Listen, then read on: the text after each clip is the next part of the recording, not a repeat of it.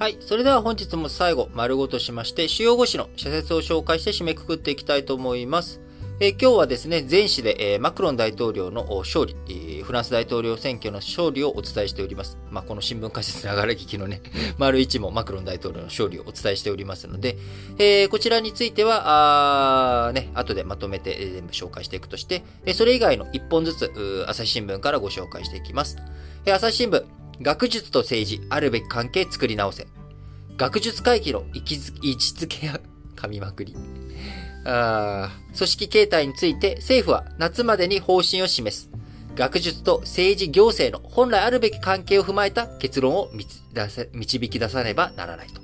いうことで、えー、こちらね、えー、日本学術会議の定例の春の総会が先週開かれたことを受けて、えー、会員候補6人の任命を政府が拒んだ、えー、異例の措置から1年半が経ち、えー、両者の関係ギクシャクしたままですけれども、えー、どういうふうにしていくべきなのかということを、朝日新聞論じております。えー、毎日新聞、知床の観光船事故、3時招いた責任は重大だ。今年は3年ぶりに緊急事態宣言やまん延防止等重点措置が発令されていない中でゴールデンウィークを迎える。観光地を訪れる多くの人が安心できるよう安全対策の徹底が求められるということでね、えー、26人の方が今行方、え、不明になった上で11人の方がね、遺体として発見、えー、その発見された後ね、死亡が確認されたりとかしてますけれども、えー、まだ見つかっていない方々、えー、今ね、懸命の捜索作業をされていると思います。えー、付近難所だということでもありますけれども、えー、今そのね、救命活動、捜索活動に携わっている皆さん、二次災害とかが起きぬよう、えー、その中でね、懸命にやっていただければと思います。えー、続いて産経新聞がですね、えー、不動産の相続訴訟、過度な節税策への継承だと。いうことで、こちらに新聞解説ながら聞きでも取り上げました、えー、不動産の節税スキーム、こちらについて、最高裁があかんということ、国税側をサポートするという判決を出した。えー、こちらを踏まえての産経新聞ですが、不動産などを活用した節税手法は多様化しており、格差是正の面からも適正な課税が求められている。当局は公平を欠く節税策に厳しく目を光らせてもらいたい。えー、続いて読売新聞。えー、政府の巨額危機。増やすなら点検強化が必要だ。脱炭素やデジタル化など中長期的な課題は増えている。政府は基金に頼るだけでなく、単年度主義、えー、予算っていうものはですね、毎年使い切り、えー、今年の予算は今年使うということになって、え、おります。えー、なので、中長期的なね、政策とか、あそういったものをやる上で、えー、これ、うまいこといかないんじゃないので、その中でファンド、基金を使って、その基金の、えー、設立した基金からの収益、え、これを使って、えー、中長期的にその分野についての投資を促進させていく。え、そういった取り組みをやろうよということで、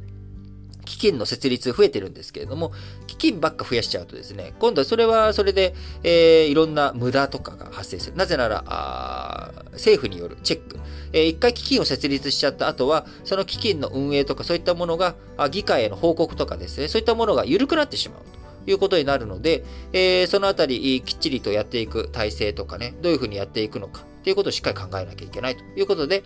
えー、単年度主義の弊害を克服する予算執行について議論を深めてほしい。えー、日経新聞。えー、日経新聞も知床の事故の話ですね。事故救命と連休の安全徹底を。観光や輸送に関連する事業者は、利用者や乗客の安全最優先を肝に銘じ、事故防止の対策を改めて徹底してほしい。久しぶりに再開する伝統的な祭りやイベントも多く、主催者側にはマニュアルなどの再確認を求めたいということで、えー、このね、えー、2年間いろんなところで行事がストップしたりとか、ゴールデンウィーク久しぶりに、えー、やるというようなね、えー、こともあるかもしれません。えー、そういったものを久しぶりにやるっていうことでね、勘が鈍っていたりとか、あの、マニュアルとかね、えー、見落としがないように、改めて安全対策の徹底をしていただきたいなと思います。えー、それではね、えー、マクロン大統領の当選、えー、に絡んだあ社説を説、え、紹介していきたいと思いますが、朝日新聞、フランス大統領、国内外の分断修復を。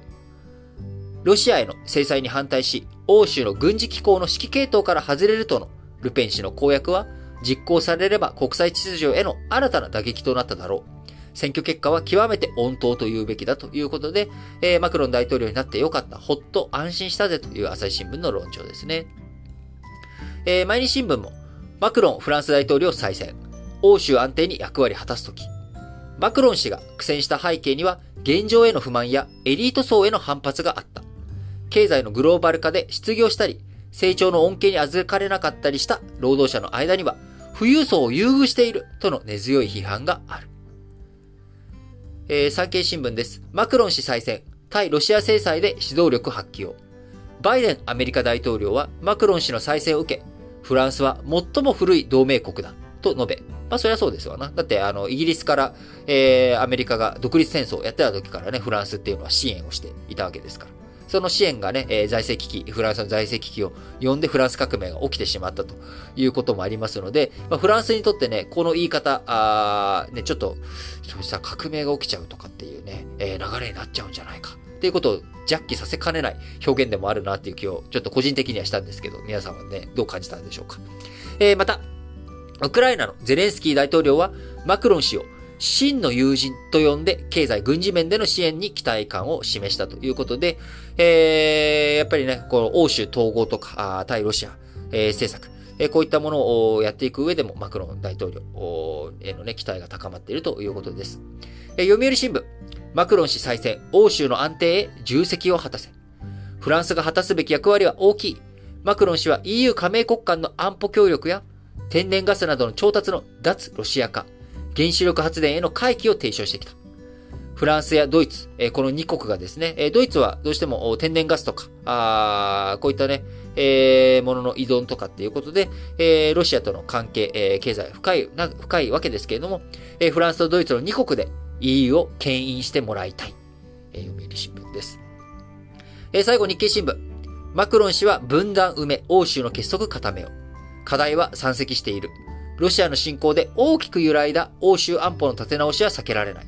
まずは戦闘停止に向けてロシアに圧力をかける一方で、仲介者としての役割を期待したいということで、えー、マクロン大統領ね、5年の実績ありますので、それを踏まえて、しっかりと外交展開やっていってほしいなと思います。